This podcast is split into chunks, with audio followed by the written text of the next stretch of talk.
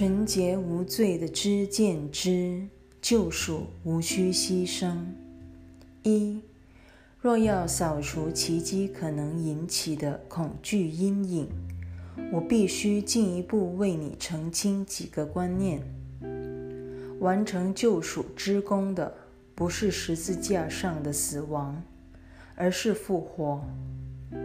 许多虔诚的基督徒常误解了这一点。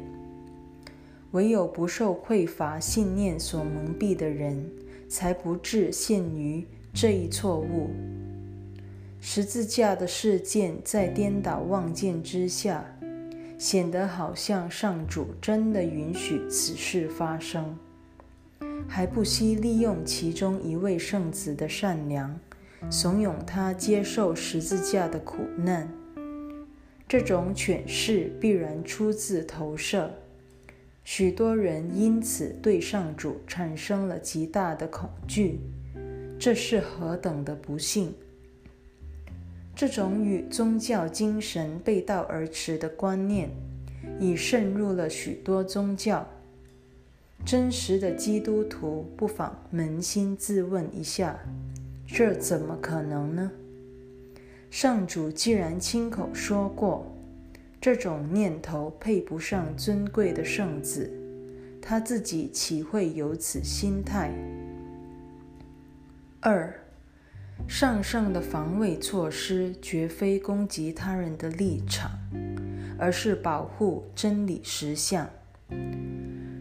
任何观念如果需要你费尽心机，甚至不惜颠倒整个人生坐标来为他辩护。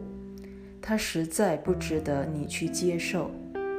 在辩护的过程中，小则带来苦恼，大则招致悲剧之下场。连上主都会为了救恩而亲自迫害自己的圣子，这种可怕的妄见，为宗教迫害提供了冠冕堂皇的理由。这种想法实在荒谬。